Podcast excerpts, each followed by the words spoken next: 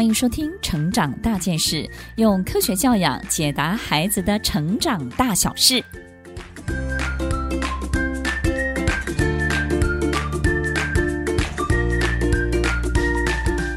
今天要分享的主题是幼儿的性教育。其实，在我们成长的过程当中，可能这个部分呢是相当陌生的。我们来自父母亲的这方面这个领域的学习呢，很多时候为了传统或是文化上面的包袱，可能我们没有办法在这种传承教育上面去习得如何去认识自己，从性教育开始。但是呢，其实。因为我们的孩子在现代的社会当中，必须要在很早的年纪当中呢，就开始和许多的小朋友相处，于是我们可能就会非常非常的担心，如果我们的孩子并不知道这些身体的保护以及彼此的距离，那我们的孩子会不会受到这样的伤害呢？在这一集的功能当中，就是要帮助所有的爸妈，让孩子了解关于性以及如何。和不同性别的人相处，同时呢，认识自己的身体，学会保护自己，尊重别人，让父母呢可以很坦诚的、很放松的、很自然的，以开放的心态来教导我们的孩子，排除性别的刻板印象，让孩子自然健康的长大哦。所有的爸妈可能会遇到的最大的问题，就是在三岁前呢。可能许多的孩子会触摸、触碰自己的生殖器官，那么这个触碰的动作呢，其实是非常自然的，许多爸妈也不需要太担心。但是我们有时候呢，就是比较不好意思，我们的孩子可能会在公众的场合，或者是呢，因为觉得触摸非常的舒服，所以呢，就在很多不适当的这个时间跟空间里头去做这些动作。那么我们比较在意的是孩子如何去。保守的保护自己，避免别人用异样的眼光来看待他。然后，同时在幼儿园，孩子开始对性的这些许多征兆感兴趣的时候，也喜欢说一些相关的词语，但是不见得有正确的态度。那么，别人的这些父母亲呢，别的孩子的父母亲可能就会觉得这是一种呃不好的这种侵犯。那当这种侵犯的行为出现的时候，我们到底该怎么办？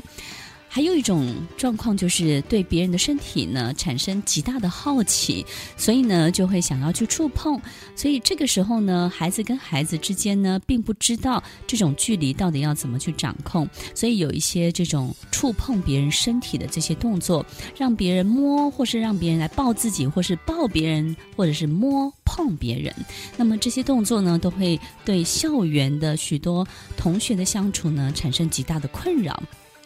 所以在很多的社会事件当中呢，如果孩子没有办法分辨这些状况，也没有办法辨识什么样是好的，什么样是不好的，那许多的社会事件就会出现这种亲近的人呢，可能就是孩子在性侵犯的加害人，而这些加害人可能都是孩子认识的人，但是因为孩子没有太多的防备心，也不知道如何防范的时候，就会。遇到这样的受伤、这样的伤害，所以首先，所有的爸妈一定要记得，在刚刚提到的所有的状况当中呢，都是在提醒我们，可能孩子必须要接受正常的性教育喽。首先，我们在学会这些具体的方法之前，要先认识，教孩子如何分辨隐私以及身体的界限，也就是呢，其实触碰我们自己的身体。这些动作是非常自然的，许多爸妈真的不要大惊小怪，或者是不准孩子触碰自己的身体。但是呢，我们要教导孩子，那触碰自己的身体的这件事情呢，是相当隐私的。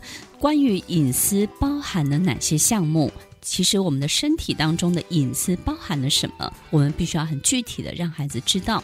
那么也因为这些是隐私。它就不适合在公众的场合，或者是有第二人存在的时候，然后我们去进行这些隐私的探索。所以呢，这些隐私跟身体的界限包含了哪些项目？身体的界限包含了公众的场合，包含了在洗手间的时候，以及洗手间之外，以及我们能不能够让别人看见这些身体上面的界限，或者是说，除了我们自己之外，对待别人的界限是什么？我们不能够去侵犯别人的隐私。这些隐私呢，其实都局限在我们个人的范围。所以有第二个人存在的时候呢，他就不被允许。因为很多时候可能我们没有这样的想法，但是对方会觉得自己被侵扰、被干扰、被侵犯了。所以教孩子分辨隐私的项目。身体的项目包含哪些？而身体的界限当中，我们适合在什么样的空间里头？所以这是第一个部分，我们要清楚的。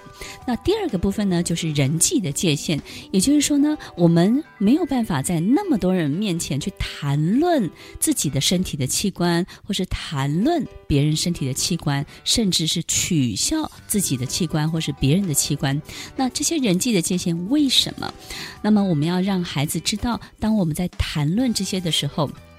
所有的孩子都会陷入一种害羞，或者是呢取笑别人。因为当我们的隐私这种最后一道防线拿出来被别人取笑的时候，很多时候许多的孩子就会觉得非常的受伤。所以其实隐私是我们最后一道防线，这个人际界限的最后一道防线，我们也要让孩子知道别人听起来的感受是什么。当你做这些动作的时候，别人的感受是什么？这个人际界限我们也要说明清楚，然后。同时，也要教会孩子，当别人侵犯我们的时候，走进我们的范围之内的时候，也要很清楚的告诉对方：“我不喜欢，请你停下来。”或者是让孩子知道，